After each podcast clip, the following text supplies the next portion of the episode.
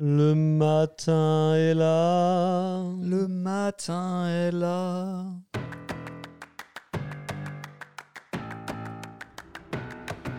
Le matin est là, le podcast qui vous propose de nous accompagner à la découverte du monde des coffee shops et de la pâtisserie.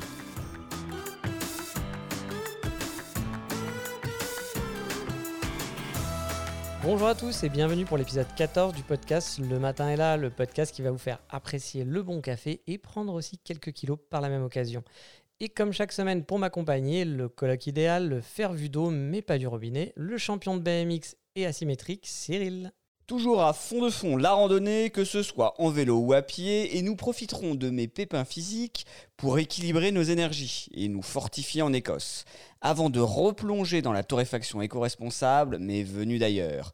Et puisque vous êtes déjà là, nous en profiterons pour vous remercier sincèrement de votre aide en vous offrant une pâtisserie grecque ou plutôt son histoire. Mais avant, nous allons plonger ensemble dans l'univers pop des choux colorés avec le focus de la semaine. On part cette semaine au pays des choux. Alors non, hein, pas des choux euh, du genre euh, chou chinois ou du chou-fleur ou encore moins des choux de Bruxelles. Ce ne sont pas non plus des choux avec des bébés à l'intérieur, mais on va aller au pays des choux sucrés chez Popellini, qui est l'inventeur de la pâte à choux, oui monsieur. Madame Popellini, tu veux dire Parce que la créatrice des boutiques Popellini, bah, au final, c'est une fille. Ouais, bah du coup, elle est plus née dans une rose. Ouais, et la cigogne, tout ça. Je sais pas comment t'as réussi à avoir un enfant, mais bon, enfin bref. Enfin oui, elle fabrique des choux et non pas des roses, la créatrice de Popellini qui se nomme Lorraine Koumetz. Elle a décidé de jouer sur le marketing du célèbre créateur de la pâte à choux qu'il inventa en 1540 sous Catherine de Médicis. Oui, au départ, je pensais qu'elle venait de la famille de ce pâtissier italien d'exception. Mais? Bah mais c'est que du marketing au final, ils le mettent bien en évidence sur les boîtes avec la date pour jouer sur l'ambiguïté. Mais c'est du citrono pipo, aucun lien fille unique comme dirait l'autre. Eh bim, le retour de l'inspecteur NJ, on dénonce dans le matin et là, on n'hésite pas à lever les ambiguïtés ou les supercheries marketing. Mais au final, ce ne serait pas plutôt un hommage au pâtissier, une façon de raconter une histoire, de se reconnecter avec l'historique du chou, et puis en, en parlant de chou, est-ce que c'est bon? Ce qui me dérange, si c'est un hommage, c'est que c'est la date. Elle est en dessous du nom, du coup, bah, la date de création du chou, je trouve que c'est assez trompeur au final. On a vraiment l'impression d'acheter un chou au créateur. Mais bon, ça, on y reviendra un petit peu plus tard. Je reprends ma petite histoire car même si ce n'est pas la fille d'eux, ça reste la fille d'un pâtissier célèbre. Son père a connu sa petite success story aux États-Unis en faisant des macarons. Mais pour autant, elle n'était pas forcément prédestinée à aller vers l'univers du gourmand croquant, comme dirait l'autre, car après une école de commerce et des cours de théâtre et divers petits boulots, bah, elle a décidé de remettre au goût, du, au goût du jour les petits choux à la crème. Enfin, en gros, tu parles d'une reconversion professionnelle. Et un truc que je comprends pas bien, euh, si c'est pas une pâtissière, comment elle a fait pour réinventer ou revisiter le, le chou à la crème? Elle est tombée dedans quand elle était petite, c'est son, son père qui lui a transmis l'amour du chou, elle s'est formée sur Hervé Cuisine. Bah, en gros, c'est un petit peu tout ça réuni, mais sans Hervé. Elle a bossé avec son père, oui, mais a priori, elle sort pas du fin fond non plus du Cantal, car dans sa jeunesse, elle a rencontré le célèbre Michalak, qui a aidé à monter la pâtisserie de son père, et l'a aidé par la suite dans la création de son entreprise et la confection de ses recettes. Une bien belle histoire, mais qui n'arrive pas forcément au Pékin moyen du coin. Une bien belle histoire en effet. C'est marrant comme parfois une rencontre peut changer le cours d'une vie. La fille, elle fait du théâtre. Elle est dans une école de commerce ou euh, elle fait du commerce dans une école de théâtre, enfin on s'en fout. Euh, elle cherche une voie et puis là, paf, elle rencontre un demi d'ouverture à un match de rugby qui la réoriente vers l'entreprise familiale et la pâtisserie. De là, pour se différencier quand même, eh ben, ils se mettent à faire des choux ensemble. Et allez, laisse-moi rêver. Ces choux, ils sont ovales? Ta culture de rugby me fascinera toujours. Euh, En fait, je parle pas de Frédéric Michalak, le rugbyman, mais de Christophe Michalak, le chef pâtissier qu'on ne présente plus. Enfin, on devrait peut-être. Et honnêtement, il y a pire comme allié quand on veut lancer un nouveau dessert sucré. Enfin, en même temps, c'est confusant ton histoire. C'est en plus, c'est son ailier. C'est clair que quand on parle de café et de pâtisserie, on associe direct Michalak avec Frédéric. Mais passons, le lancement est plus que réussi. Popellini a su depuis plusieurs années redonner ses lettres de noblesse au chou qui était un peu tombé en désuétude, remplacé par son cousin Germain à l'éclair. Le créateur de l'éclair s'appelait Germain. Voilà, et Valère de son prénom même. hein. En fait, on devrait faire un podcast sur la pâtisserie par les rugbyman et footballeurs associés, je pense. C'est bon, c'est bon, c'est un coup marketing, c'est un coup marketing qui a plutôt bien fonctionné au final. On voit bien la base, hein, école de commerce, et cette volonté de renouer avec les racines du chou. Bon, il faut bien dire, c'est vrai qu'ils sont bons, euh, ces petits choux. hein. La forme, elle est bien ronde, on va dire presque parfaite. On peut les gober en deux, trois bouchées grand maximum. Sur le dessus, on retrouve le, le craquelin que moi j'adore. Il est assez bien réalisé et ça donne un léger craquant. Et si je peux compléter ton propos sur le design, bah moi j'adore la pâte à sucre colorée, ça donne du peps vraiment au petit chou. Et en plus, bah, elle est bonne leur pâte à sucre, ce qui n'est pas toujours le cas chez certains pâtissiers. Ouais, et niveau saveur, il y a du choix. On retrouve les classiques, citron, chocolat, en passant par la vanille, la pistache. Je crois qu'il y a plus de 15 parfums différents. La crème pâtissière est bien.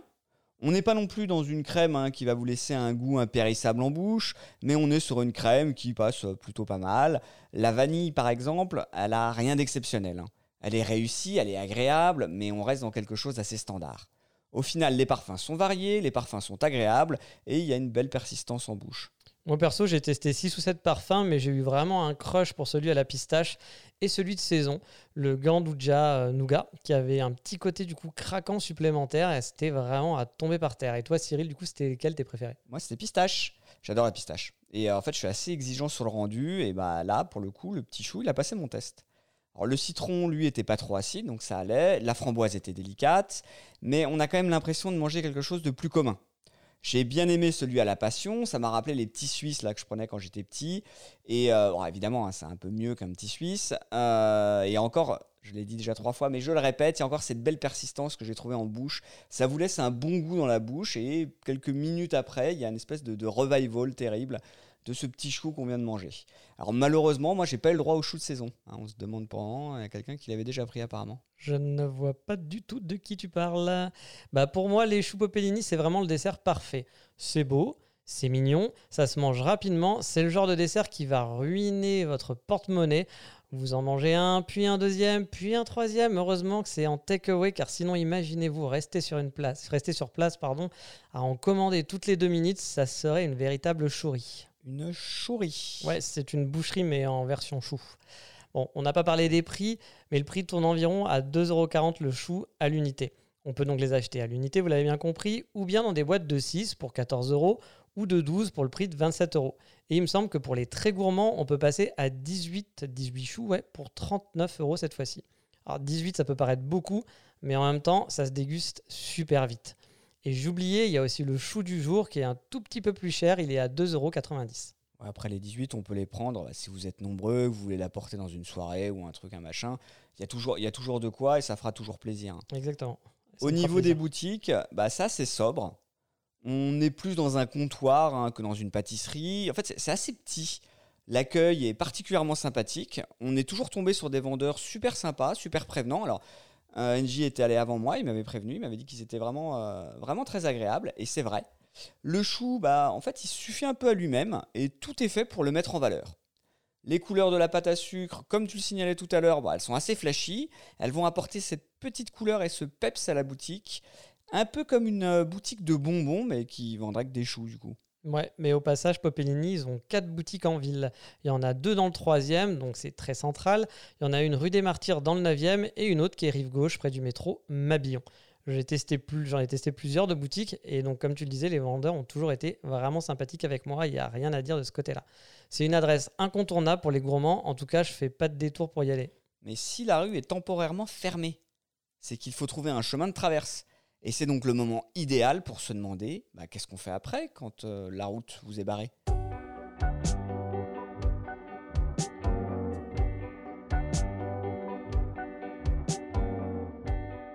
Et comme Popellini a quatre boutiques, aujourd'hui, on a décidé d'en choisir une et choisir celle qui est rive gauche à la boutique, donc proche du métro, du métro Mabillon, au 71 rue de Seine.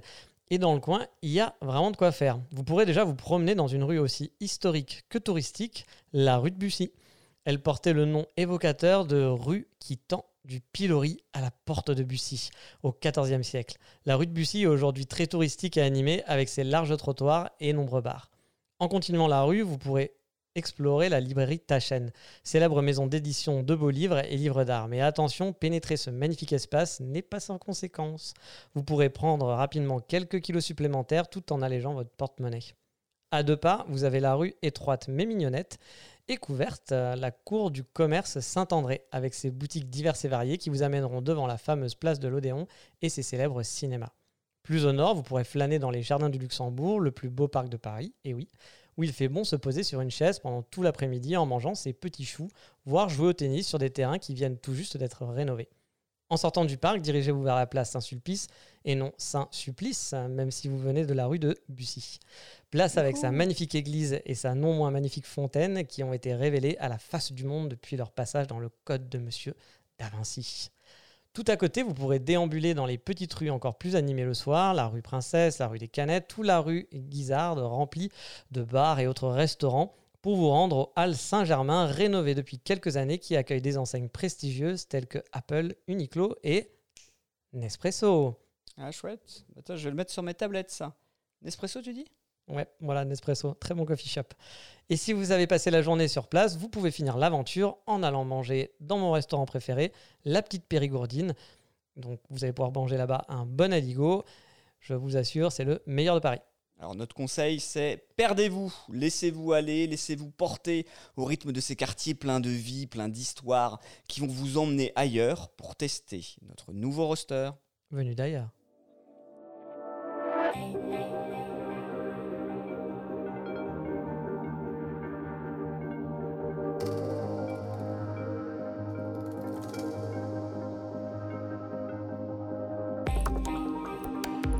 Aujourd'hui, on va tester un paquet d'un roster dont on vous a déjà parlé dans un focus précédent. Exactement, c'était l'épisode 7 même. Il s'agit de l'Arbus Café qui officie à Caen. Et quand tu avais testé leur coffee shop, tu en avais profité pour prendre quelques paquets, dont un éthiopien. Et c'est peu étonnant venant de ta part, mon cher ami. Ouais, n'est-ce pas hein? Bah, J'y peux rien, moi j'adore le café éthiopien. Éthiopien, éthiopien aussi, mais l'éthiopien je le préfère. Il est acide, il est complexe, il n'est pas forcément à la portée du béotien. En un mot, bah, il a tout pour me plaire. Et comme à l'Arbus Café, ils font trois cafés différents, un par continent, et que pour le continent africain, bah, c'était l'éthiopien, j'en ai profité pour en prendre un paquet. C'est un café de la région de Sidama et de la coopérative de Wonshodale. Euh, mais avant d'entrer plus en détail dans ce roster venu d'ailleurs, je vais te laisser te faire plaisir, NJ, en nous parlant du paquet. Et je vais prendre un sacré plaisir parce que le paquet, il est, il est, bah, il est simple, hein, simple de chez simple. C'est en gros du papier craft avec aucune inscription dessus. Rien. Enfin, t'as pas, t'as, rien de rien. T'as pas le nom, t'as, t'as rien. Non. Ah, bah si, tu vois. Le... t'as même pas le logo. Je sais pas. Non, il y a vraiment rien, rien de rien. Le pays? Enfin, je sais pas, en, même temps, c'est bien écrit quelque part hein, que c'est un Éthiopien. J'ai pas, pas pris un paquet au hasard en me disant, ouais, cool, bah ça, c'est un Éthiopien. Si, c'est ce que tu as fait. Non. Alors, oui et non, au final, en fait, euh, il, a la, en fait, il a une particularité c'est il a aucune étiquette ou impression directement sur le paquet. Il a en gros un système prédécoupé en bas du paquet. En gros, une genre de fente dans la partie craft qui permet au propriétaire d'insérer un papier carton en forme de T qu'il insère dans cette fente. Du coup. Il insère un papier carton dans une. Tout va bien. Bon, et du coup, quand ton café est terminé, bah, ce qui est génial, c'est que tu peux réutiliser le sac en changeant l'étiquette. Car Joe, hein, c'était Joe, euh, le propriétaire de l'arbuste, nous met les informations inhérentes au café directement sur ce petit papier carton en forme de thé. Ouais, voilà. Et on retrouve aussi son logo en grand sur la partie haute du thé, donc, avec le nom de son café et la localisation du continent, Arbuste d'Afrique. Dans la partie basse, il y a une étiquette avec le nom du café, toutes ces infos sont visibles, le reste par contre est caché dans la fente. Il faut donc sortir ce petit papier carton pour lire les autres informations. Ouais, et on va trouver en vrac le pays, donc ici l'Éthiopie, la région, la coopérative, je vous les ai déjà donnés, car l'Arbus met un point d'honneur à n'utiliser que des cafés parfaitement traçables. Et donc, vous avez la variété, nous on est parti sur un pur origine, un heirloom. Un, un heirloom Ouais, c'est ce qui a marqué, heirloom. Alors heirloom, du coup, j'ai recherché, ça veut dire héritage en anglais. Donc heirloom, en fait, c'est le nom donné aux variétés originelles, endémiques éthiopiennes. Ouais, quand même. Bon, en fait, j'ai rien compris, j'avoue. Bah, tu vois, quand j'en suis à sortir trois mots de suite de plus de trois syllabes, euh, bah, c'est rarement bon signe. Mais bon, pour bien comprendre la variété du café, il faut revenir aux fondamentaux. Et les fondamentaux, c'est quoi? C'est l'histoire. Car l'Éthiopie est considérée comme le berceau du café. Contrairement à la plupart des pays dont on vous a parlé tout au long de ce podcast, la culture du café en Éthiopie n'est pas issue d'un héritage colonial, colonial pardon, mais on a des caféiers sauvages un petit peu partout. En fait, il y a peu de grosses fermes. On a pas mal de coopératives et le mode de culture pourrait plus s'apparenter à du bio sans forcément en avoir l'appellation. En fait, c'est en Éthiopie qu'on a la plus grande diversité génétique de caféiers. On en dénombre officiellement 150, mais en réalité, hein, quand on parle avec des spécialistes, ils vont vous dire qu'il y en a des milliers. Et donc un heirloom, c'est une de ces variétés. Alors on a le geisha par exemple, qui est très connu des amateurs de café pour sa haute qualité. Et pour la petite histoire, parce qu'on adore les petites histoires, hein, le Bourbon est l'un de ces heirlooms éthiopiens qui a muté sur l'île de Bourbon et oula pardon et qui a ensuite été exporté partout dans le monde pour donner de nouvelles variétés hybrides de café. En fait, tout le café vient d'Éthiopie, quoi. Sauf peut-être le Kopilouak. Euh, ouais, alors je dirais que le Kopilouak, c'est plus un mode de séchage un peu particulier, certes, euh, qui pourrait s'apparenter à un mode de séchage par voie sèche. Hein, c'est plus ça qu'une variété de café. Parce qu'au final, toi, la, civette asiatique, là, quand elle va bouffer ses cerises, euh, elle va avaler les grains. Après, bon, bah, nécessairement, la nature fait tout son, son, office et par l'orifice ressortent les, grains intacts, bien nettoyés ou presque. Euh, mais elle va pas créer une variété, elle, va plutôt dépulper le, grain du caféier existant. Ouais, enfin, on va peut-être revenir à l'étiquette du coup. C'est ça, oui. L'étiquette, donc, euh, dit que mettre en cage des civettes et les nourrir qu'à base de cerises, de café pour ensuite récolter leur déjection et les vendre à prix d'or, c'est mal. non, mais en fait, je parlais de l'étiquette en forme de thé sur les paquets de l'arbuste. Ah, pardon. Oui, alors on y retrouve aussi la voie de séchage. Ici, c'est humide. Mais en Éthiopie, on a les deux. Hein. On a l'altitude, plus de 2000 mètres, ce qui va en faire un café complexe avec des notes aromatiques qu'on peut retrouver, bah, on va avoir des notes un petit peu plus fruitées ou florales. Pour notre Wonchodel, ce sont des notes fruitières principalement. On va avoir de la pêche, on va avoir du citron et de l'abricot. On a aussi la date de torréfaction, donc c'est toujours important, et le grammage évidemment. Ouais, et si on retourne l'étiquette, car oui, euh, magie, on peut retourner l'étiquette, elle est amovible. Donc à l'arrière, c'est totalement imprimé et on retrouve les fondamentaux d'un bon café avec les infos pour les non-initiés, comme la température de l'eau que doit avoir donc du coup votre bouilloire, le fait de broyer les grains au dernier moment. Et le plus, bah, c'est qu'il y a un échange ethnique, éthique, pardon, ça serait pas cool avec les producteurs. On se trouve aussi un peu de promo du coup avec l'adresse de son site, de son compte Instagram, Facebook ou bien Twitter et bah, forcément l'adresse de son coffee shop. Bref, on vous a mis les photos sur le site pour vous faire une idée de à quoi ça ressemble. Alors moi ce que j'aime avec cette étiquette c'est qu'on peut la garder. Moi j'aime bien me souvenir des paquets que j'ai pris, des cafés que j'ai aimés ou pas. Et là, bah, on a un mode simple de stockage de ces données et bah, c'est bien. Et surtout, comme je te disais tout à l'heure, hein, tu peux réutiliser ces paquets. C'est même écrit hein, sur cette petite languette. N'hésitez pas à réutiliser les paquets. Et si vous venez avec votre paquet réutilisable, eh bien le proprio vous fait une ristourne sur votre café. Bon, donc, car souvenez-vous, hein, euh, l'arbuste, pour l'arbuste en tout cas, l'éco-responsabilité, c'est pas important, c'est essentiel. Que ce soit au niveau de la production de café ou au niveau de son exploitation, même de son extraction. Donc c'est pas étonnant de voir que bah, Joe a pensé à un moyen d'intéresser ses clients à cette belle cause. Alors, ok, pour l'écologie, c'est sûrement bien, hein, j'ai pas de souci. Mais d'un point de vue design et marketing, je suis vraiment super mitigé. Hein. Je vais pas vous le, le, cacher, hein. je trouve que le paquet est vraiment pas joli. Moi, il me fait pas envie. Greta te juge, NJ. Greta te juge et elle n'est pas contente.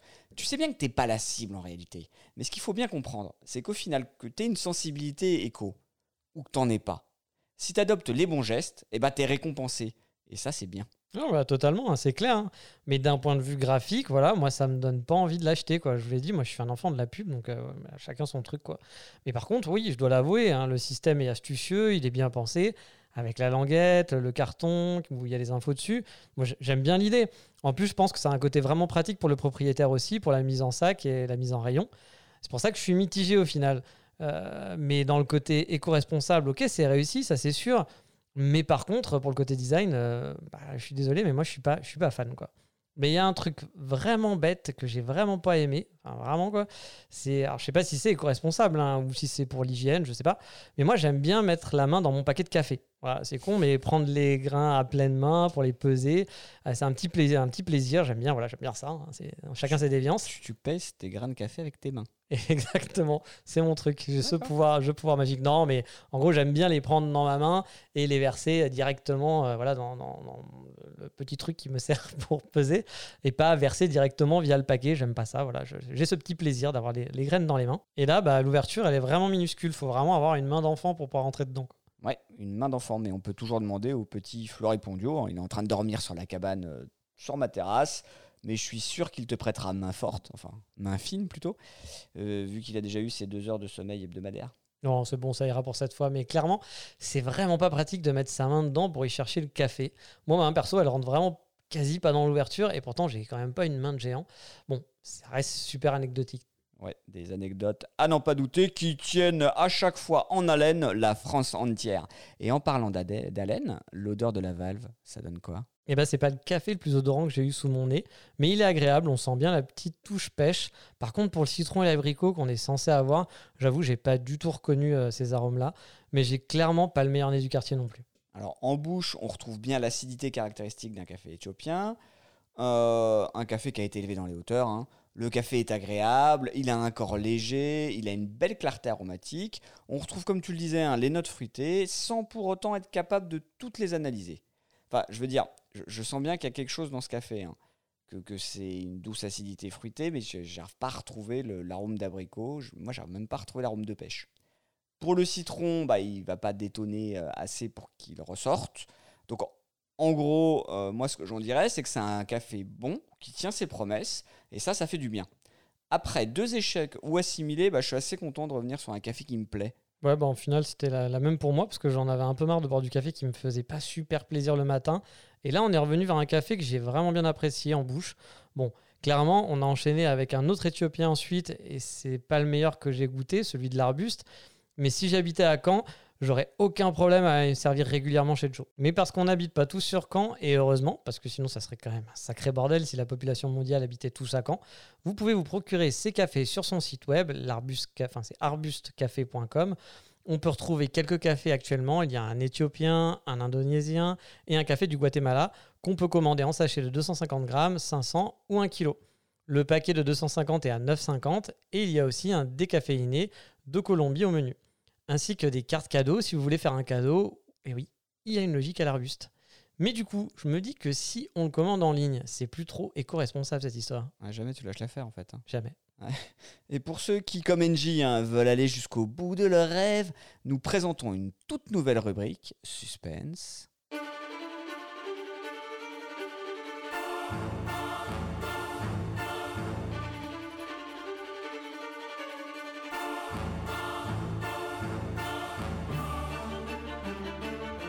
Oui, très cher. Aujourd'hui, nous inaugurons une nouvelle rubrique, la rubrique Un gâteau, une histoire. Car on avait envie de nous faire découvrir l'histoire de la. Ouais, en fait, euh, c'est surtout qu'on n'avait plus rien à recommander. hein. Les gens sachent, NJ les en sasse. Ça sert à rien de leur mentir. Déjà, la dernière fois, on a eu des remarques comme quoi notre reco vocabularial était rigolote, mais que ça n'avait strictement rien à voir avec une reco. C'est faux C'est totalement faux Vous êtes quelqu'un d'intelligent Le vocabulaire, c'est la base de toutes les recommandations. En plus, vous savez très bien que je peux parler des heures de sujets dont je ne connais rien du tout. Je dis ça, je dis rien, mais, mais, mais, mais, je suis pas certain que, ouais, je peux raconter de la merde pendant des heures, ça soit la meilleure des justifications que t'es données. Enfin, c'est un peu comme si, euh, bah, toi, le, le mec, il... Enfin bref, euh, j'ai pas d'exemple, mais c'est un peu comme ça, quoi. Donc, tu marques un point quand même, mais... Mais revenons à notre nouvelle rubrique. Car aujourd'hui, on va parler d'un succès interplanétaire tout droit venu des États-Unis. Des États-Unis? Mais tu, tu m'as pas dit en préparant l'émission que les origines c'était la Grèce antique Du coup, on, on mettait un petit paradoxe assez rigolo, un nom super an- anglo-saxon pour le, la pâtisserie, euh, bim, ça vient de la Grèce antique. euh. T'as décidé de pourrir ma rubrique, quoi, en gros, c'est ça? Alors oui, effectivement, les origines de ce gâteau datent de la Grèce antique, en 776, avant l'apparition d'un gars qui a eu son petit succès à l'époque, un certain euh, Jésus-Christ. Car oui, on retrouve des traces d'un gâteau Ah, au bah, tu fromage. vois. Grèce antique, cheesecake, voilà. Du coup, ils appelaient déjà ça un cheesecake à l'époque? Exactement. Euh, Aristote, euh, le célèbre joueur de foot à l'époque, disait même That cheesecake is so yummy. Enfin bref, le fameux gâteau au fromage était servi pendant les premiers Jeux Olympiques pour redonner de l'énergie aux athlètes. La recette se serait ensuite diffusée lors des invasions romaines où il porte le nom de placenta, pas très cool, ou liboum, et on l'utilise comme offrande pour des dieux. Ouais, pas folle la steak. En fait, les gars, ils refilaient les invendus directement aux dieux.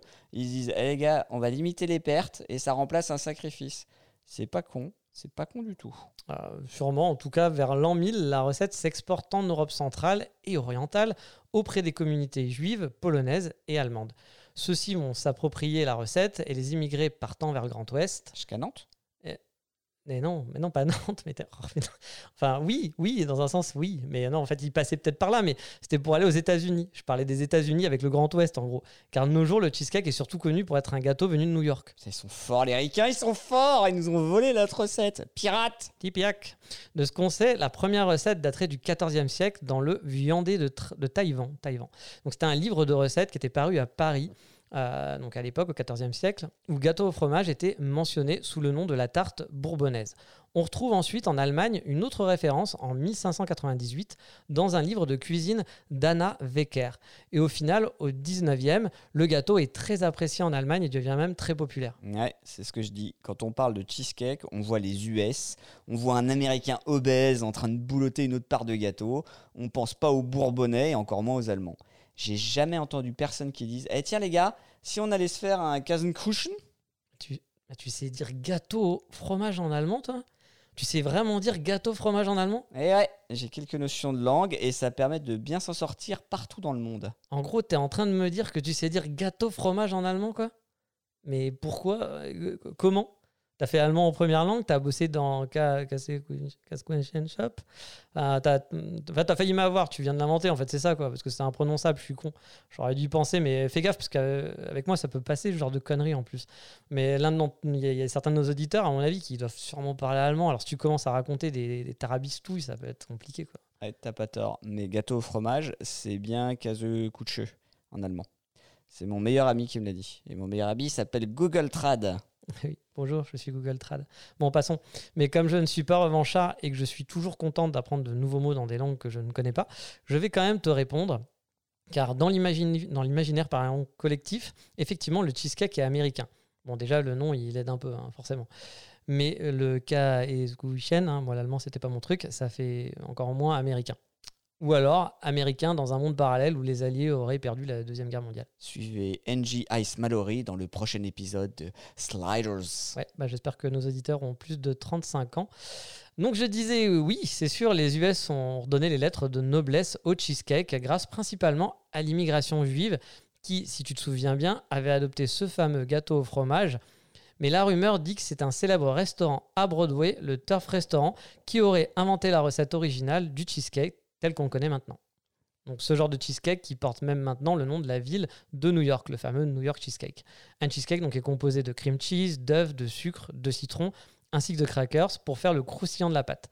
Et ce fut un véritable succès dans les années 1900. Donc, si je récapitule, hein, le cheesecake sous sa forme originelle, c'est grec.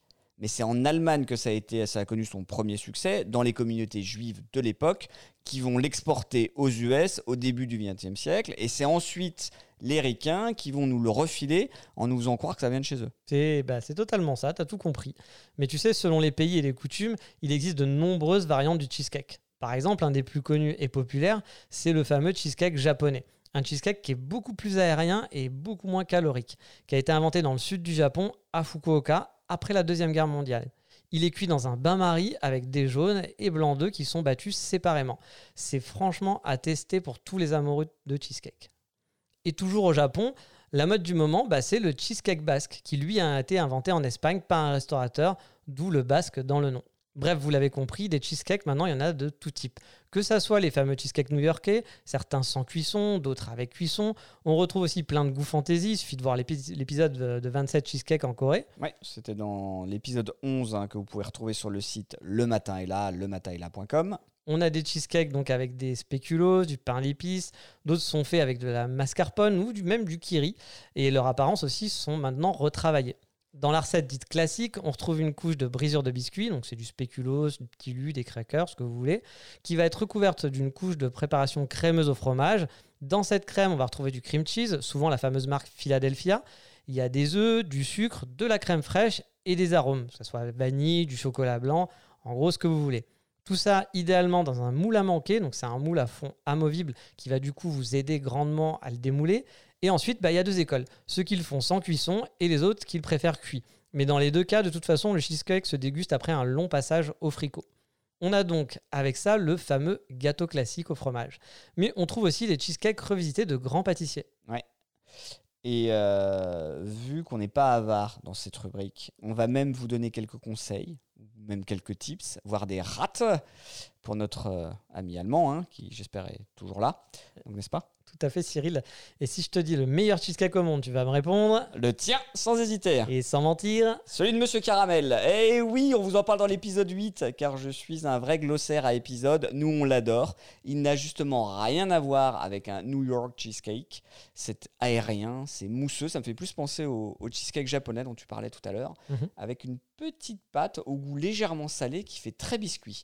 Pour moi, c'est une expérience vraiment unique. Je confirme totalement. Et pour ceux qui sont à l'autre bout de Paris qui ne peuvent pas se rendre dans le 18e, sachez que le week-end, vous pouvez le trouver parfois à l'Hexagone Café dans le 14e arrondissement.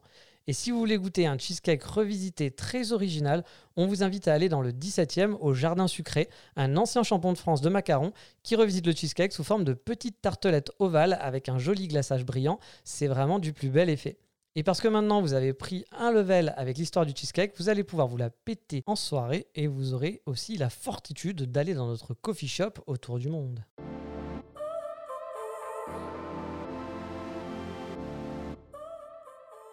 On vous avait dit qu'on en avait fait le tour, qu'il fallait partir pour ne plus revenir, partir dans, dans la simplicité, entendre et voir sa mère pleurer. Partir, mourir, appartenir, bâtir, finir, conquérir, servir, dire et parcourir. Voilà. Eh ben, on vous a menti, hein, parce qu'on est repartir au pays de la cornemuse. Jorgans, si tu nous écoutes ou si vous, vous voulez l'écouter, eh bien vous pourrez le faire à la fin cette émission en générique. C'est un tube interplanétaire. Bref, on retourne donc en Écosse pour tester un coffee shop dont nous avions parlé. On retourne chez Fortitude pour venir chez des gens dont on a déjà dit le plus grand bien dans la rubrique des rosters venus d'ailleurs. Le retour de la vengeance de la cornemuse. Et oui, un nouvel opus ô combien passionnant. Nous les avions testés en café, mais je les ai aussi expérimentés en tant que coffee shop dans le centre-ville d'Édimbourg. C'est un roster qui a gagné nos cœurs en finissant en roster écossais préféré de Le Matin et là, j'ai nommé donc Fortitude. Je dois l'avouer, c'est pas vraiment une surprise que ça soit notre préféré car quand j'ai habité là-bas, T'as habité là-bas? Non, dis-moi pas que c'est pas vrai. oui, bon, il m'arrive de me répéter de temps en temps. Non. Bon, mais Fortitude, c'était déjà le café que je trouvais le plus quali de la ville. Un café de qualité, mais étrangement, pas le café où j'ai le plus traîné. Alors non pas qu'il était mal placé en ville, à l'autre bout du monde, non, du tout, vu que le shop était en plein centre-ville, pas très loin de l'arrière principale, Princess Street. Tu parles de l'artère principale, évidemment. Et pour ceux qui seraient intéressés par retrouver l'arrière de l'artère principale, euh, ceux qui seraient intéressés aussi par l'Écosse, ceux qui seraient intéressés par ces cafés, vous retrouverez les localisations géographiques ou Google Maps sur la page de l'émission, sur notre site, lematinestla.com, tout attaché. Mais tout ça ne nous dit pas pourquoi tu n'y traînais pas. souvent là-bas. Eh ben, je ne traînais pas souvent là-bas, car le coffee shop était tout petit. Il y avait de mémoire deux tables qui étaient très serrées et un petit comptoir avec trois tabourets qui étaient en plein dans le passage pour accéder bah, au comptoir des baristas. Bref, c'était pas l'endroit idéal pour bosser avec un laptop. Enfin, j'aurais pu, mais je préfère ne pas squatter des petits coffee shops qui n'ont pas beaucoup de place, histoire de pas flinguer leur chiffre d'affaires, même si j'ai tendance à beaucoup consommer dans les coffee shops. Et c'est bien dommage au final, car de ce que tu m'as dit, ils en ont ouvert un deuxième en pleine ville et un beaucoup plus grand. Ouais, hélas, il n'existait pas à l'époque, mais effectivement, ils ont ouvert un second coffee shop non loin du quartier très hipster de Stockbridge, dont je vous ai déjà parlé dans le précédent podcast quand je vous parlais d'Écosse. On en trouve déjà pas mal là-bas des coffee shops finalement, mais ils ont décidé d'ouvrir quand même là-bas. Je sais pas pourquoi, mais euh, c'est vrai que le quartier a un temps un petit peu hipster, pourquoi pas. A priori, de ce qu'on m'a dit, ils ont profité de la fermeture d'un magasin de donuts emblématique de la ville qui s'appelait Baba Boudam pour récupérer euh, ben, en fait euh, à bas prix tout le matériel, car Baba Boudam faisait aussi du très bon café. Et ils ont aussi récupéré le personnel. Et ce nouveau lieu a l'air vraiment chouette, mais je reviendrai dessus un petit peu plus tard. Je suis sûr que tu kiffes de dire Baba Boudam. Ouais, je kiffe de dire Baba Boudam, c'est hyper Ouais, chouette. J'adore aussi. Donc Fortitude, ils sont donc roster et malgré le fait que le lieu était vraiment petit, c'est là-bas qu'on buvait et de loin les meilleures boissons de la ville. Que ça soit pour l'expresso ou les boissons lactées, ils étaient vraiment bien au-dessus du lot. Et leur filtre, bah, c'était enfin un filtre de qualité à Édimbourg. Car honnêtement, la ville, elle brille pas pour leur filtre. Il Il y a du batch brew, du batch brew et encore du batch brew partout en ville. Et en plus, pas du batch brew qui est forcément fait minute, c'est du batch brew qui peut rester très longtemps dans le thermos. Bref, c'était pas toujours super chouette. J'étais quasi tout le temps déçu, à part dans quelques coffee shops, heureusement, qui proposaient de temps en temps du Calita ou du V60. Mais hélas, c'était vraiment rare en ville. Et Fortitude, pour ça, bah, ils étaient les rois. Un vrai café de qualité. Et c'était vraiment un crève-cœur pour moi de ne pas avoir pu profiter plus de ce coffee shop à cause de la taille. Et dans leur nouveau coffee shop, justement, à la belle devanture bleue, comme leur paquet au final, on trouve beaucoup plus d'espace avec un comptoir qui donne sur rue, plusieurs tables à l'intérieur. Bref, si je repasse en ville un jour, j'irai directement là-bas. Et en plus, ils ont un mood bar. Et Cyril, je vais te faire participer pour que tu nous expliques un peu ce que c'est. Eh bien, un mood bar, c'est une machine à café un tout petit peu spéciale qui a été développée par un joueur cornemuse professionnel. Tu mens Oui, je mens. Je déconne. C'est Corey Waldron, un guitariste. Tu mens Non, ça c'est vrai. Ah. Et il était aussi barista qui est à l'origine de ce projet. Constatons qu'une machine à café, bah, c'est quand même assez imposant. hein. Dès que vous voyez les, grosses, elles sont belles, hein, mais elles sont grosses sur le comptoir et donc on voit plus vraiment euh, bah, le barista officier derrière. Que ça le coupait, lui, bah, pas mal de ses clients. Il a nourri un projet, un projet fou. C'était de créer une espèce de tireuse à bière, mais pour le café. Car oui, une machine à café, c'est beau, mais une machine à café, c'est gros. Je suis dans la punchline aujourd'hui. Et en collaboration avec la Marzocco, donc cette célèbre marque de fabricants de machines à café, ils ont mis au point le mood bar. Donc le mood bar, en fait, ils ont pris la Marzocco, ils l'ont complètement démembré et déporté en dessous du comptoir, et ils n'ont laissé au-dessus que cette petite tireuse à café pour réaliser l'extraction. Eh bien, merci, Père Castor. Du coup, on arrive avec un contact direct avec le client qui peut vous voir faire votre café devant vos yeux ébahis. Il n'y a plus cette grosse machine imposante qui cache le barista, mais un extracteur élégant sur votre comptoir qui est beaucoup plus design.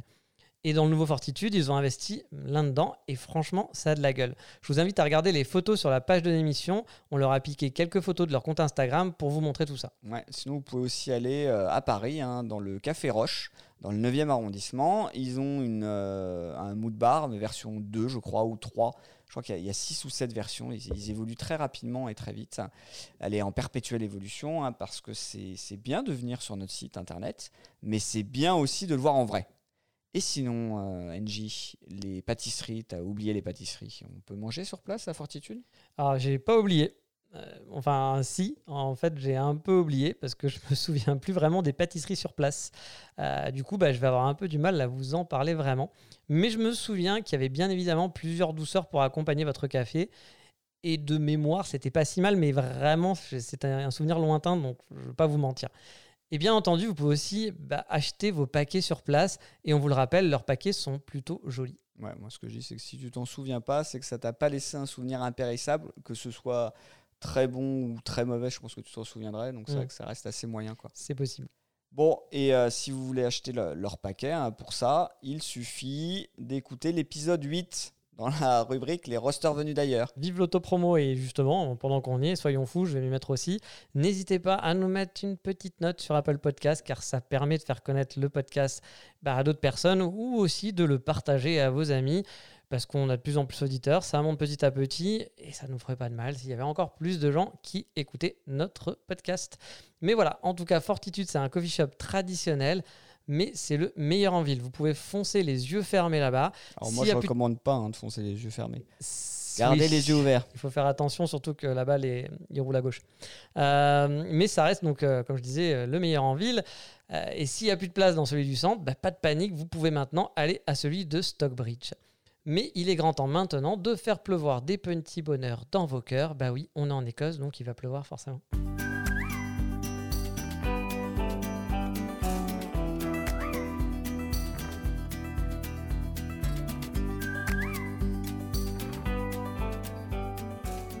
Bonheur du jour, c'est l'acupuncture et pas la punk culture, ce qui n'a absolument rien à voir.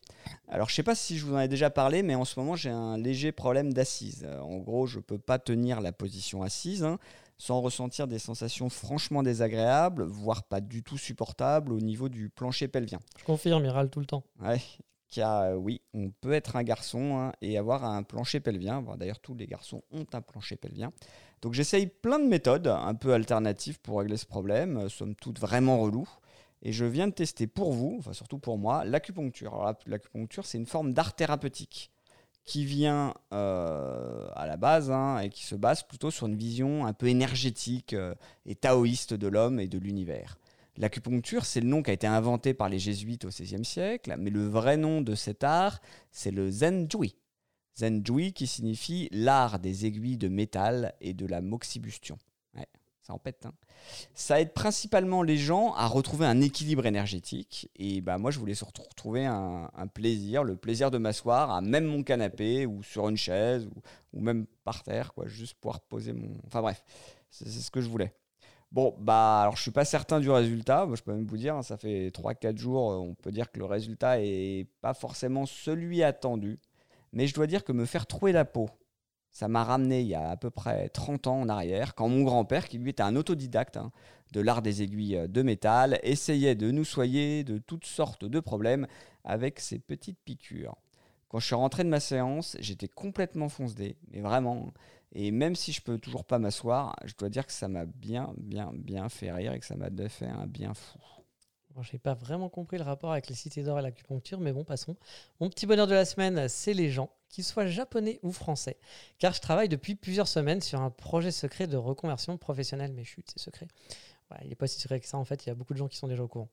Et j'ai contacté pas mal de personnes ici et là pour récupérer des informations diverses et variées. Et j'ai eu beaucoup de retours positifs et de gens qui m'ont aidé et pris un peu de leur temps pour me filer bah, des informations et partager certaines de leurs connaissances avec moi pour faire avancer mon projet. Et bah ça, ça fait toujours plaisir et chaud au cœur de voir des gens qui n'ont vraiment rien à gagner, à part ma reconnaissance éternelle bien entendu, de prendre un petit peu de leur temps et de leur énergie pour répondre à des questions, voire chercher des informations qui vont peut-être m'aider à finaliser ou pas mon projet. Bref, ça fait plaisir et c'était ça mon petit bonheur. Ils vous diront merci. Mais je crois, Angie, qu'il est l'heure de partir pour ne plus revenir mourir pour tous ceux qui veulent vivre, survivre, oublier ses souvenirs, partir pour ne plus revenir et mourir, partir dans la simplicité, entendre et voir sa mère pleurer, crier au monde dans l'obscurité, mourir pour l'amour de la vérité, la vérité.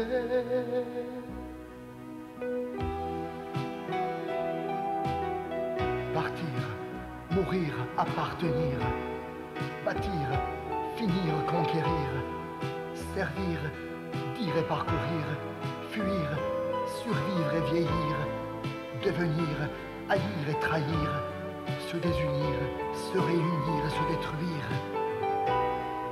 et mourir. Partir pour ne plus revenir